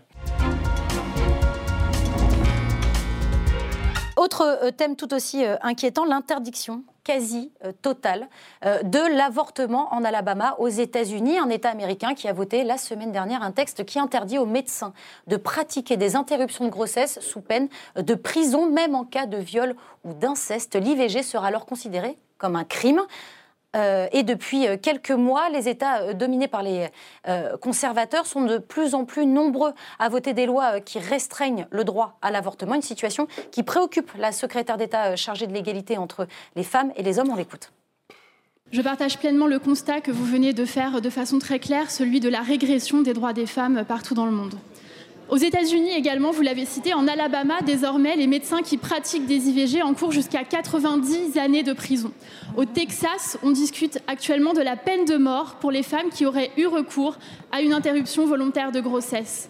Dans le Kentucky, les femmes sont obligées d'être protégées sous des couvertures et sous des manteaux pour avoir accès à des cliniques où elles peuvent avoir accès à un avortement. Ces situations sont gravissimes. C'est pour cette raison que la France s'est engagée auprès du mouvement She Decides des Nations Unies en menant des actions de plaidoyer international pour dénoncer les régressions chez nos partenaires, la Pologne, la Hongrie, les États-Unis d'Amérique et d'autres, et a engagé 10 millions d'euros supplémentaires cette année pour permettre aux femmes partout dans le monde d'accéder à l'IVG. Est-ce que cette situation vous inquiète, euh, Raquel Garrido? Ce qui se passe aux États-Unis, ça pourrait arriver en France? Bien sûr, de toute façon, le, corps des femmes, euh, euh, c'est toujours le, maillon faible. Hein, quand, quand la politique perd du pouvoir, il y a toujours une facilité à ça, voilà, aller chercher les femmes, comme les, transformer, les réifier, les transformer en sous-citoyennes, et, voilà, et résoudre des problèmes politiques par, par leur entremise En France, il y a un vrai recul sur l'accès à l'avortement. Le planning familial ne cesse de, le dénoncer, avec de moins en moins de lieux où on peut avoir des avortements, avec des problèmes dans la Sarthe aussi, des limitations de la Sarthe fortes, etc. Donc bon, c'est bien, Marlène Schiappa, euh, qui va donner de l'argent aux, militantes féministes de par le monde, c'est très bien, euh, mais quand même, elle peut aussi balayer un peu euh, devant sa porte parce qu'en France, ce n'est pas un droit qui est garanti pour les femmes françaises, parce que ça implique évidemment de l'argent, des services publics, voilà, qui, fonctionnent. Et on sait tous politique. qu'il y a un problème en France sur l'état de, de, de de pauvreté euh, de l'hôpital public. En euh, pour parler, pour parler de, la France plus précisément, je voulais vous faire euh, réagir, Alexandre Devecchio, sur bah, les propos d'Alexandre, de, comment de ah, non, pas du tout, de Monsieur Bellamy. Donc j'ai son prénom m'échappe. François, François Xavier. Merci, François Xavier Bellamy, qui clairement voilà, refuse de s'indigner, refuse de, de, oui, de s'indigner face à ce qui se passe aux États-Unis. je pense qu'il y, a quand même la, liberté de conscience, euh, euh, d'expression. Ça, doit... ça vous gêne pas Et moi, je crois que François-Xavier Bellamy ne dise pas, refuse de, voilà, de bah, condamner ce qui se passe en Alabama. Bah, d'abord, c'est un État, un, État souverain, mais, en plus, il faut dire tout ce qui se passe. Euh, moi, ça ne me choque pas. Bellamy euh, pense ce qu'il veut penser. Je pense que je suis attaché à la liberté de penser, on sait qu'il n'est pas, à titre personnel, favorable à, l'avortement, donc c'est quand même euh, encore son droit. pour ce qui se passe dans les, États américains, il faut quand même tout dire, parce que ces lois euh, effectivement, ont été votées, mais ne seront pas appliquées, puisqu'elles violent euh, les lois euh, de la Cour suprême américaine. C'est le but, c'est ce qu'ils veulent. Le, le, but, c'est effectivement, vu qu'il y a plus de juges conservateurs aujourd'hui, c'est effectivement de faire changer la loi. Mais en fait, on n'y est, pas parce que la, la, Cour suprême revient rarement sur les décisions qu'elle a prises. et Donald Trump lui-même est modérément anti-avortement, je pense. Il a, on a bien vu qu'il avait, euh, qu'il avait reculé. Il a mis des arguments pro dans ses discours à partir du moment où il est devenu le candidat des Républicains, là, il s'est exprimé en disant qu'il devait quand même y avoir des exceptions, les cas de viol, euh, etc. Donc, simplement, c'était pour dire qu'il fallait euh, tout dire. Le, pour l'instant, il n'y a pas d'interdiction euh, dans les États, dans les États américains. Je trouve, pardon, je vous trouve embarrassé sur cette question. Non, je ne suis pas embarrassé.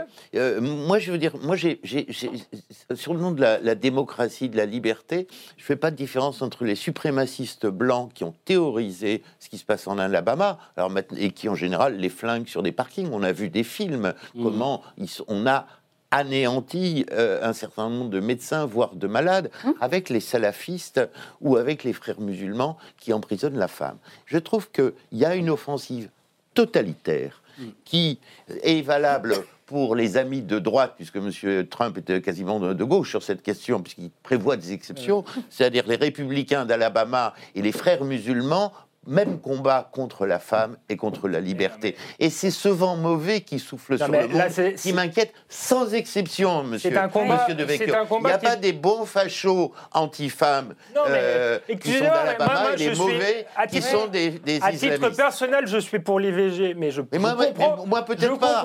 moi peut-être pas, mais je sens que c'est une peu importe. C'est une menace contre les femmes et contre la liberté. non, mais on peut, on peut euh, sauf que là, ça, ça passe par la politique. Donc je peux concevoir que des gens ne soient pas d'accord avec moi et pensent que l'avortement doit être encadré, légiféré. ça s'appelle la démocratie. Ça n'a rien à voir. Encadré ou interdit. Ça n'a rien à voir avec le Encadré ou interdit de manière folle. Et est-ce qu'on peut là, là, je pense que c'est effectivement excessif. la liberté du corps des femmes Mais ça, c'est. Non, mais où est-ce que ça doit être encadré par la loi mais non, non, bien sûr mais, euh, répondez. Je vous ai dit que répondez. Mais arrêtez, arrêtez Est-ce qu'on peut concevoir la liberté pas du corps des femmes Je n'aime pas, je pas vos méthodes. Soyons clairs. Je n'aime pas vos méthodes qui sont une espèce de chantage, mais pas euh, à, l'émotion. Moi, je vous ai répondu très clairement. Moi, je suis favorable à l'IVG, mais je conçois qu'il y ait des adversaires euh, de l'IVG. Je les combattrai sur le plan de la raison. Les comparer à des salafistes euh, qui, qui sont parfois liés à des terroristes, ça me paraît un peu euh, excessif. Voilà, il n'y a pas des terroristes On va revenir euh, là-dessus, Claude Gosgel. Le, le, fait, le fait qu'il y ait même... Remarques. Remarque, je trouve que Mme Chapa ferait mieux de s'occuper de la situation française et que là, elle se conduit comme un banon, euh, mais sur l'autre sujet, et qu'elle ne s'occupe pas de l'intrusion. Cela étant, moi, ce qui m'inquiète, c'est de voir la montée des fondamentalismes américains on oublie trop souvent de dire que les Américains sont des gens qui sont fondamentalement, sur le plan religieux, peuvent être absolutistes. Et ce qui m'inquiète encore plus, c'est que de l'autre côté, en Iran, sur un sujet qui est proche, vous avez exactement les mêmes raisonnements. Et par exemple, le, chiisme est un acte qui peut être un acte de désespoir, le chiisme. Vous savez, le chiisme, c'est pas le sunnisme. Le chiisme, ça peut aller jusqu'au bout. Et avoir un pays sur lequel, en Alabama, vous avez des extrémistes de ce genre, motivés par des questions religieuses, hein, essentiellement, et de l'autre côté, avoir des chiites qui sont eux aussi, parce qu'ils sont coincés sur les mêmes motivations religieuses, qui peuvent aller au désespoir de Fallujah, eh bien, je vous dis, ça, c'est très embêtant. Cela étant, Madame Chiappa, il faut mieux s'occuper de la situation en France plutôt que de. Oh, oh, je voulais personne, parler... personne ne peut être mandataire facilement. Ça, c'est effectivement, effectivement, c'est très difficile. Euh, je voulais vous faire réagir à quel Garrido, parce qu'on parle du cas français. Euh, il y a une marche en janvier, euh, marche pour la vie. justement de ces gens qui refusent l'avortement, en tout cas qui combattent l'avortement, le droit à l'avortement en France. Ça vous fait peur C'est bien mal titré, euh, Marche pour la vie, puisque précisément le fait d'avoir accès à, un droit à, voilà, interrompre sa grossesse de façon euh, euh, médicalisée, protégée, a permis de sauver des vies précisément. alors que quand c'est interdit, qu'on fait ça en cachette, etc., il y a des morts. Et donc, il n'y a pas d'un côté les pro-vie et les pro-morts, il y a les pro-choix et les anti-choix. Voilà, c'est ça en matière d'IVG. Et que, quelle était votre question? Ben non, est-ce que ça vous fait peur? Est-ce qu'en est qu'en France, on peut craindre que, que ça prenne le pas sur, nos droits aujourd'hui en, France je pense que nous, nous bénéficions d'un paratonnerre que, qui n'existe peut-être nulle part ailleurs sur Terre, qui est la laïcité. Parce que précisément le fait que on, intellectuellement on est séparé de façon euh, très distincte l'intimité de la foi euh, quelle que soit cette foi d'ailleurs, de quelle que soit la religion, euh, chiite, sunnite, euh, juif, catholique, autre, tout ce que vous voulez, et l'espace public, à ce moment-là, nous les femmes, ça nous prémunit de l'argument religieux pour venir légiférer sur ce point. Voilà. Et, ça insiste là-dessus. tout ce qui se passe dans le monde montre à quel point nous devons chérir, hmm. incarner et défendre au quotidien la laïcité et euh, le fait que l'État ne joue pas de jeu malsain avec les communautés religieuses, d'où qu'elles soient. Vous devriez le dire à votre copine Obono la députée Madame Obono. Moi, je suis complètement d'accord avec vous. C'est un scoop, on est d'accord sur le plateau, mais dites-le à Madame Obono, qui visiblement chez les mais alors, elle n'est pas, là pour vous répondre. Je le dis sans agressivité. Non, mais elle n'est pas là pour vous répondre. Jean-Marc là était dans le programme de la France Elle a rédigé. Moi, je suis très favorable à la laïcité euh, en France, mais je ne suis pas sûr que c'est entièrement en rapport avec la question là. Dans votre rhétorique, vous faites croire qu'il n'y aurait euh, je parle du cas de la France, le cas des États-Unis est plus compliqué, que des extrémistes religieux euh, qui seraient euh, adversaires de l'avortement. il peut y avoir des gens croyants, pas croyants. Enfin, pour moi, c'est quand même une question d'avortement qui reste éthique, sur laquelle on peut réfléchir sans être totalement hystérique. On a le droit de ne pas vouloir avorter pour des raisons de foi, c'est tout à fait vrai. vouloir faire des lois, pas de foi, d'éthique morale, de, conception de la vie, mais, de ne pas faire croire que il y aurait des intégristes aujourd'hui en France qui menaceraient le droit à Mais de là à faire des lois qui empêchent les autres de le faire, ça c'est un degré supérieur si vous voulez. C'est interdire aux femmes Allez. par la loi. Non, mais je vous rappelle, allez, je vous rappelle. C'est une condamnation. Allez, je vous rappelle évidemment qu'il existe un site euh, gouvernemental avec toutes les infos euh, nécessaires et ce euh, numéro vert qui apparaît sur vos écrans pour avoir plein d'informations sur l'avortement qui est légal en France. On avance un, petit peu avec euh, un homme qui n'était pas euh, réapparu depuis 2014. Certains le disaient même mort. Et pourtant, c'est bien Abou euh, Bakar al-Baghdadi qui s'exprime dans une vidéo diffusée depuis lundi, un mois après la chute du califat autoproclamé. On voit le chef du groupe djihadiste État islamique assis par terre, entouré de quelques fidèles au visage flouté. Il affirme dans cette vidéo que Daesh se vengera et que le combat contre l'Occident est une longue bataille. Frédéric Ansel, évidemment, je me tourne vers vous. On pensait que l'État islamique euh, était définitivement éradiqué, mais, mais le, mal demeure, j'allais dire Le mal demeure euh, avec, euh, en tout cas, euh, un visage bien joufflu. Enfin, je veux dire, manifestement, les, combattants de, Daesh qui ont été acculés ces dernières semaines dans leur dernier réduit étaient quand même beaucoup plus faméliques que leur porte-parole. D'une part, d'autre part, il s'est manifestement quand même appauvri puisqu'on ne voit plus ces très jolies montres, hein, donc qu'il arborait fièrement il y a quelques années de cela. Donc on est sur une bouffonnerie qui malheureusement est très sérieuse, c'est-à-dire que l'État islamique, au fond, n'a été que la forme particulière prise à un moment M dans l'histoire de ce totalitarisme qu'on appelle l'islamisme radical. Hmm. Donc la forme étatique, très moderne d'ailleurs, ça a pu présenter des atouts et finalement ça a présenté plus de faiblesses que d'atouts à partir du moment où euh, des États ont été directement menacés. Je pense à l'Arabie saoudite. Maintenant, le totalitarisme que constitue l'islamisme radical, il va prendre d'autres formes. D'ailleurs, ça a été annoncé très clairement. C'est ce qu'il dit. Par, l'un de, voilà, par, par ce porte-parole-là. Je dis bien celui-là parce qu'il y en a d'autres. Mais regardez euh, la manière dont essaiment déjà les islamistes. On le voit bien en Afrique sahélienne avec, et, et subsaharienne avec Boko Haram. On l'a vu en Libye, heureusement, ça a été arrêté, entre autres, d'ailleurs, grâce à la France ces dernières années. On le voit en Afghanistan depuis longtemps. On le voit dans un certain nombre de nos, dans nos, de, nos banlieues. L'idéologie n'a pas été éradiquée. Mais également du monde arabe. L'idéologie n'est absolument pas éradiquée. Elle présente toujours de très, très graves périls. Valérie Lecable Il faut rajouter l'Asie aussi avec euh, le attentat euh, au Sri Lanka euh, qui a eu lieu et avec, on sait, des poches extrêmement puissantes aux Philippines, puisqu'il y a une île entière des Philippines qui est quasiment prise en main par, par les islamistes. Est-ce que vous craignez le retour d'attentats terroristes en France au, nom des deux ans et demi que j'ai passé au ministère des Armées, je tiens quand même à dire qu'il fallait éradiquer l'État islamiste. On n'a jamais pensé. Sur le terrain, euh, On n'a jamais pensé que ça serait la fin de l'islamisme radical, euh, loin de là. Mais je crois que France Parly a demandé une authentification de cette vidéo. Absolument. Je sais pas quel résultat ça a donné. Pour l'instant, pour l'instant, les donc les restons services, prudents. exactement. Donc restons prudents parce qu'elle a quand même elle pas été euh, très surprise et elle a vraiment demandé euh, une authentification de cette vidéo.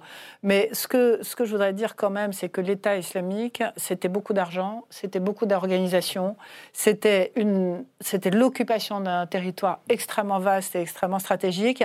Et il faut quand même se réjouir que ces hommes et cette armée française qui a passé euh, ces années depuis 2015 à combattre combattre euh, l'État islamique et qui a vaincu, il faut quand même pas bouder le plaisir d'avoir vaincu l'État islamique. Euh, Valérie Lecable. Mais, et, mais, mais c'est pas pour ça que l'islamisme radical n'existe plus.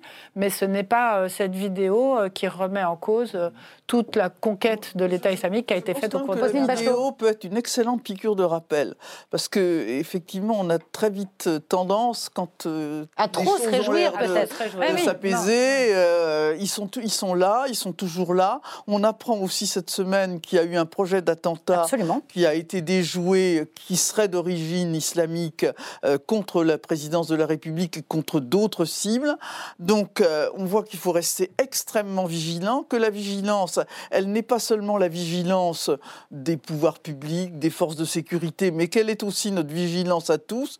C'est peut-être à quelque chose mais quand même, quand même, c'était une base arrière hallucinante. Ce qui se passait en Syrie. Je suis entièrement d'accord l'entraînement qu'il y avait des gens et l'organisation que ça permettait, c'était quand même euh, d'une autre dimension.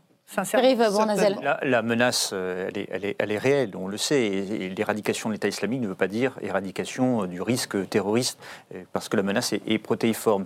Mais plutôt que d'être redondant avec tout ce qui a été dit, qui est tout à fait pertinent, je voudrais dire que pour relier à un sujet précédent, que c'est important aussi d'avoir une, vision, et notamment la vision géopolitique. L'État islamique, pourquoi il est né au a, c'est aussi là aussi euh, pour des raisons plurielles, mais essentiellement parce qu'il y a eu des erreurs commises. Et une des premières erreurs qui a été commise, c'est l'intervention euh, euh, en Irak, qui a complètement déstabilisé le Proche et le Moyen-Orient. donc on parle de 2003. tout ça a eu des conséquences extrêmement fortes, des déstabilisations. Ont pu surgir de nouvelles forces politiques, comme celle de, de l'État islamique. Et nous avons une lourde responsabilité dans les choix que nous portons aussi dans le monde occidental, dans notre stratégie au Proche et au Moyen-Orient, et pas seulement aujourd'hui, puisqu'on voit du Sahel à l'Asie, en passant par la Libye. On peut remonter aux années 90.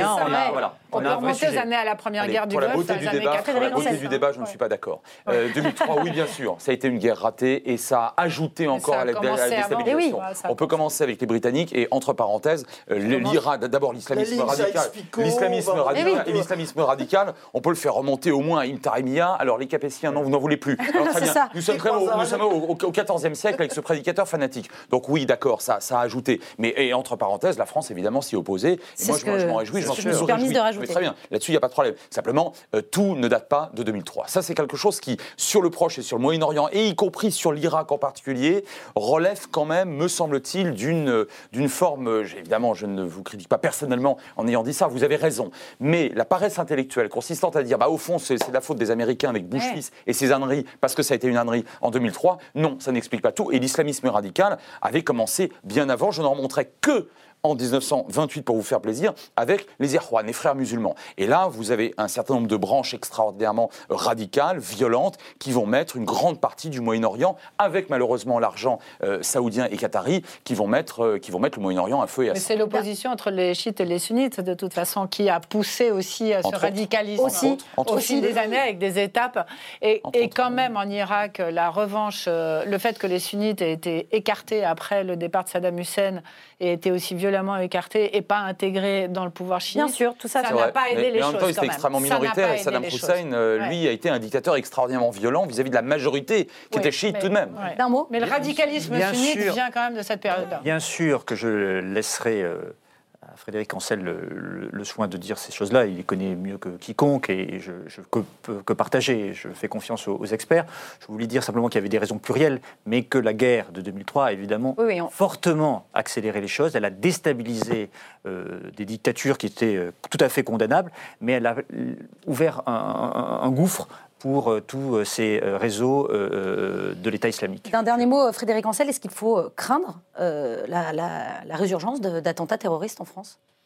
La résurgence. Il parle des frères Klein dans la bah, le, vidéo. Le, maintien euh, du niveau euh, d'exigence sécuritaire, oui, ça c'est une évidence, car nous sommes, et la France en particulier, et la France républicaine tout particulièrement, elle est très durement stigmatisée par les islamistes radicaux, qui nous voient comme l'antimodèle absolu, et depuis la Révolution française. Mais ils le disent, ils l'écrivent eux-mêmes, de manière totalement fantasmatique, n'empêche qu'ils le disent. Autrement dit, il faut les prendre au sérieux. Et en particulier, un point qui me tient tout à fait euh, à cœur, je crois que je serai là-dessus euh, soutenu sur ce plateau, c'est l'égalité des hommes et des femmes devant la loi. Ça, c'est quelque chose qu'ils ne supportent pas. Les islamistes ne supportent pas qu'une jeune femme d'origine de culture musulmane puisse bénéficier des mêmes droits, de tous les droits, à commencer à celui de disposer son propre corps euh, dans un pays comme la France. Ils ne le supporteront pas. Voudrais maintenant vous parler euh, de discrimination, euh, mais même, disons-le clairement, de racisme en France. Quand vous cherchez un appartement à louer en Ile-de-France, eh bien, vaut mieux avoir un nom de famille d'origine française qu'un patronyme à consonance maghrébine ou d'Afrique subsaharienne. C'est le résultat c'est le résultat accablant du dernier testing réalisé par SOS Racisme. Son président donnait à Marc Fauvel sur France Info de plus amples détails sur cette enquête. On écoute Dominique Sopo.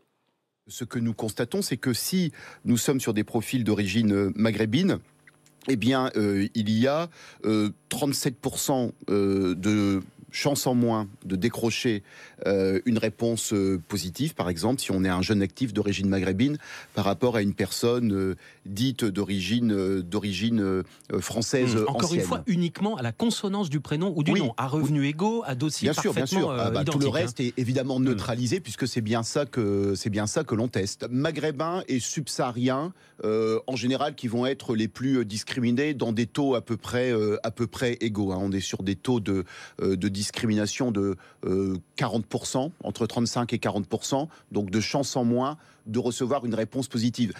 Euh, Christophe Aguiton, j'ai l'impression que j'aurais pu vous donner ces chiffres euh, il y a 10 ans, dans 10 ans. C'est ça, vous, vous, C'est la même chose Ça bouge pas? Ça bouge très peu. Non, ce qui est plutôt euh, rassurant, c'est qu'il y a des, enquêtes qui ont été faites en particulier par le Comité national consultatif des droits de l'homme qui montrent que la tolérance, ça a été publié il y a quelques semaines seulement, la tolérance des Français vis-à-vis des étrangers s'améliore. Hein. Bon, on a des, taux de 70% de tolérance vis-à-vis des populations maghrébines ou d'Afrique subsaharienne. Les seuls qui restent malheureusement toujours en bas de peloton, c'est les Roms et les Tziganes. Hein, qui sont euh, euh, acceptés seulement à 30% par nos concitoyens, qui est un racisme endémique qui date de, de, centaines d'années. Hein. C'est pas une chose nouvelle à d'autres. Hein. C'est très très ancien. Bon, mais il y a quand même une amélioration, et surtout sur les populations dont parle euh, M. Sopo, c'est-à-dire maghrébines et africaines, subsahariennes. Bon, mais derrière ça, moi, ce qui est bon, donc ça c'est plutôt positif. En même temps, il y a un racisme structurel qui reste là. Vous avez raison. Il y a 10 ans, on aurait dit exactement la même chose et on aurait eu les mêmes chiffres. Ce qui m'attriste plus, c'est que les décisions politiques qui pourraient être prises ne sont pas prises. Alors, là, je ne m'adresse pas à vous, ni à la République en marche, ni au gouvernement,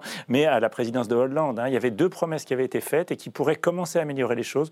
Il y avait une proposition qui avait été faite, là, c'était pour les embauches, mais c'est exactement la même chose. Hein, oui, que ce soit pour louer anonyme. Hein. bon, ce qu'on pourrait d'ailleurs utiliser aussi pour les, logements. Ça a été proposé. De, de, neutraliser le nom et le prénom pour éviter l'effet Mohamed ou je ne sais exactement. quoi. Et pour que les gens soient à égalité. Donc ça avait été proposé pour les CV, ça n'a pas été mis en œuvre. Et puis il y a une deuxième proposition qui était une promesse de François Hollande au moment de l'élection de 2012, qui était le fait d'avoir un récipicé quand on est ah oui, bien sûr. La discrimination, on la retrouve aussi dans les contrôles policiers. Hein. exactement. Je vous assure qu'il vaut mieux être âgé, euh, blanc, euh, aux yeux bleus comme moi. Ça, on passe jamais euh, au contrôle On a moins de soucis, c'est vrai. Quand on a 20 ans et qu'on est noir ou maghrébin, bonjour. Hein, bien sûr. Et donc le fait d'avoir des récipicés, ça permet simplement aux, acteurs de pouvoir dire voilà, j'ai été contrôlé. J'ai déjà été contrôlé. Voilà, exactement, de comptabiliser. Et ça a, été, ça a été refusé grâce à Manuel Valls. qu'est-ce que qu'est-ce que vous répondez à cela? Qu'est-ce qu'on fait aujourd'hui? Qu'est-ce que les politiques font? Ben, Déjà, on peut tous ensemble constater que c'est affligeant. C'est affligeant de, voir qu'encore aujourd'hui, euh, on ait euh, des difficultés et des discriminations euh, sur le logement, sur l'emploi, sur les études, quand, on est, quand on a un nom à consonance étrangère mmh. en France. Mais ça ne bouge pas. Alors qu'est-ce qu'on fait? Ce qu'on fait, c'est qu'il faut être très proactif. Donc effectivement, les politiques, euh, là, nous avons un rôle à jouer, les citoyens, tous. Hein. parce que quand euh, on regarde un petit peu l'étude des SOS Racisme, on voit qu'il y a des agences immobilières qui sont très discriminantes. Et puis d'autres moins. Century 21 pour le euh, J'ai vu qu'il y en avait une qui avait été testée, qui avait zéro Exactement, Century 21, on les nomme. Donc je pense que là, par exemple, il y a vraiment une action de tous les acteurs professionnels pour vraiment être très proactifs et expliquer... Respecter la loi aussi. Respecter la loi et expliquer à leurs clients que leur demande est absolument inacceptable. Donc ça, je pense que c'est une chose. Deuxièmement, toutes ces pistes d'anonymisation, elles sont extrêmement intéressantes. Nous, on va anonymiser par exemple Parcoursup, parce qu'on a constaté que les jeunes qui étaient issus des quartiers, populaires euh, en banlieue mhm. parisienne avaient moins de chances d'accéder à certains établissements, à certaines universités. Et donc l'idée, c'est d'anonymiser aussi les lieux de résidence, les noms, pour justement remettre à égalité. Donc c'est à eux de s'anonymiser. Est-ce qu'il ne faut, faut pas pénaliser aussi les bah, le, qui... mais le droit pénal existe déjà. La discrimination, elle est, elle euh, est... pénalement réprimée. Après, toute la difficulté, c'est toujours la preuve, parce qu'on va toujours exciper du fait que le dossier était moins bon qu'un autre, etc., etc., hmm. pour dire, euh, mais non, il n'y a pas de discrimination. La preuve est difficile à rapporter. donc il faut bien sûr avoir des condamnations extrêmement fermes quand on réussit à avoir des dossiers qui sont construits, mais il faut aussi changer les pratiques, parce que la loi ne peut pas faire tout, malheureusement. Hmm. Fabrice Almeida, comment vous regardez ces chiffres? Euh, Moi, d'abord, je trouve qu'il y a une espèce de, sujet non dit, qui est que c'est sur l'île de France que ça se passe et qu'on est quand même dans une région où il y a une crise du logement, mais qui est juste ahurissante, aussi bien en termes de prix euh, qu'en termes de disponibilité. Et donc, euh, très souvent, plus les moyens sont faibles, plus la compétition est aiguë.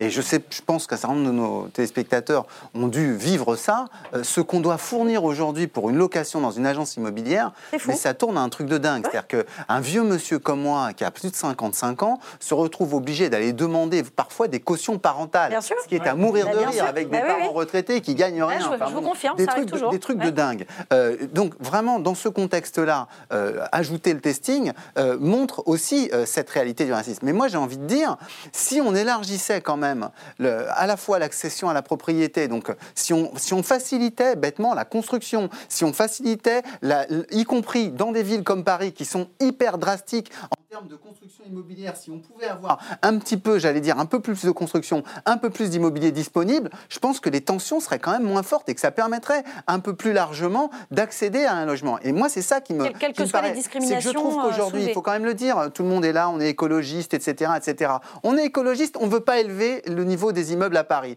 On est écologiste, on ne veut pas non plus qu'il y ait plus de population en banlieue. On est écologiste, on ne veut pas qu'il y ait une circulation facile dans l'île de France. Moi, ça me fait marrer parce qu'en réalité, notre vie, elle est pourrie on met jusqu'à 30% de nos revenus dans, l'immobilier. C'est une immobilisation de pognon qui est dingue et personne ne fait rien. Et je dis là, vraiment, gauche et droite, ça me débecte. Parce que je me souviens de Cécile Duflot, on construit vaguement à Périgueux trois conneries, alors qui, restent inoccupées, qui ensuite ne sont pas vendues et qui posent des problèmes pour la déduction fiscale. Et là où on en a besoin, on fait rien. Ben, il y a un moment donné où c'est plus possible, quoi. Et on y est, on y est là. C'est plus possible.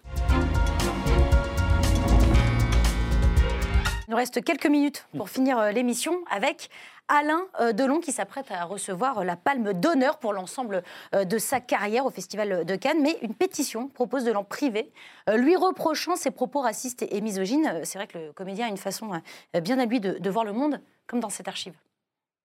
Vous êtes très populaire au Japon. Pourquoi? Oui, je l'ai été, je le suis moi maintenant, je l'ai été pendant, euh, effectivement, c'est une longue histoire d'amour de 30 ans avec le... Pourquoi? Parce que les Japonais, pour faire bref, euh, s'étaient identifiés à moi. Vous savez qu'au Japon, il y a quand même un tout petit complexe de, de, de, de couleur de peau, de race. Ils envient le blanc, ils admirent le blanc et ils avaient une passion pour. Ils étaient très, très, très francophones, ils admiraient tout ce qui était français. Et le japonais s'était identifié à moi et s'il avait voulu s'il avait eu la chance, dit-il, d'être blanc, il aurait voulu ressembler à Alain Delon. Voilà, il aurait voulu ressembler à, Alain Delon. Euh, Nicolas Deménac, est-ce que vous la signeriez, cette pétition? Non, je ne la signerais pas parce que pour moi, c'est un acteur absolument tellement inouï que je, j'ai en tête euh, tous ses principaux rôles, Rocco et ses frères, Borsalino, etc. Mais simplement, pour autant, j'ai été très très choqué tous ces derniers jours d'entendre un nombre de commentateurs le sanctifier. Il a dit un nombre de conneries, mais hallucinant, je veux dire, des réflexions machistes odieuses, des réflexions anti-homosexuelles, disant que c'était l'homosexualité, c'était contre nature, qu'il était contre la peine, qu'il était pour la peine de mort, etc., etc. Il les a Mais cette palme, c'est une palme pour sa carrière. C'est pour sa carrière, basta quoi. Voilà, et ces personnages, ces, rôles resteront euh, pas ces, nullités. C'était un vieux contreto. Jean-Luc Manot, est-ce que c'est un vieux contreto euh, Alain Delon là, Moi, je ne signerai évidemment pas cette, euh, cette pétition. Je trouve qu'à un moment donné, il faut, faut arrêter de, de de, faire des pétitions sur n'importe quoi.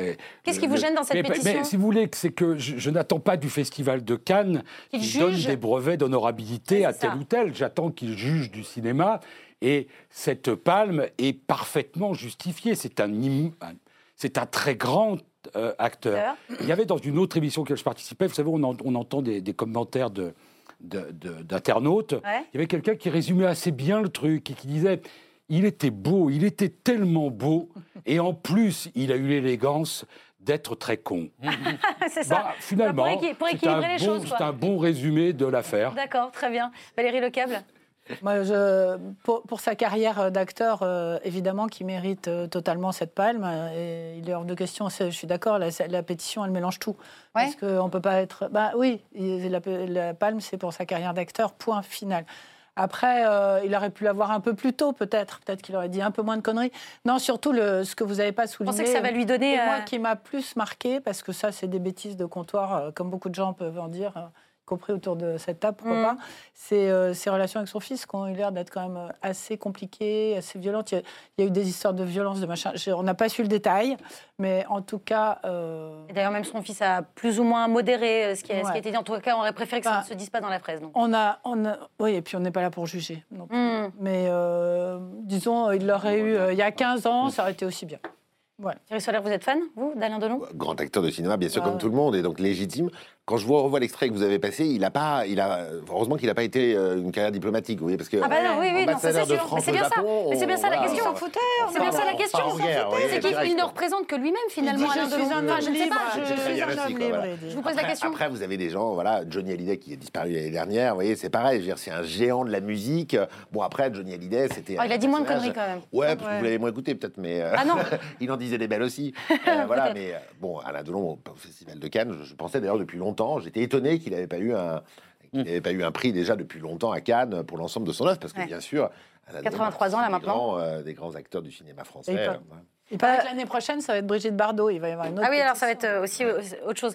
Nicolas Doménac, est-ce que le, le, président du Festival de Cannes s'inquiétait de cette police de la pensée. Euh, c'est oui, ça il ferait, il ferait bien, il ferait bien de se taire lui aussi, de d'éviter de donner des leçons comme ça, veut dire de ce qu'il faut penser, pas penser. C'est pas son rôle. Il peut se contenter de dire que Delon était un gigantesque acteur et qu'il regrette qu'on l'ait pas euh, salué avant. Je pense que euh, il y a quand même un climat, moi, qui m'a frappé à, hmm. cette occasion-là. C'est c'est vrai que les féministes ont tort de ces féministes-là ont tort de prendre ça comme cheval de bataille, mais on voit qu'au même moment vous avez un hebdo qui fait la couverture sur la terreur féministe c'est incroyable quand on voit des milices dans la rue de femmes qui vont couper les couilles des mecs qui respectent pas le couvre-feu. Enfin, où on est, quoi. Il y a quand même deux des femmes qui sont assassinées tous les deux jours, une femme qui est assassinée tous les deux jours, et on parle de terreur féministe. Et ça, ça paraît, du coup, l'hommage qui était rendu par certains sur les ondes à Alain Delon participait de ce climat-là, c'est-à-dire on emmerde les femmes qui, qui protestent, qui revendiquent l'égalité, voilà, et donc on se prosterne devant un nouveau dieu, Alain Delon, comme l'a fait le directeur du festival, il a tort. Voilà. Eh ben, on va terminer là-dessus.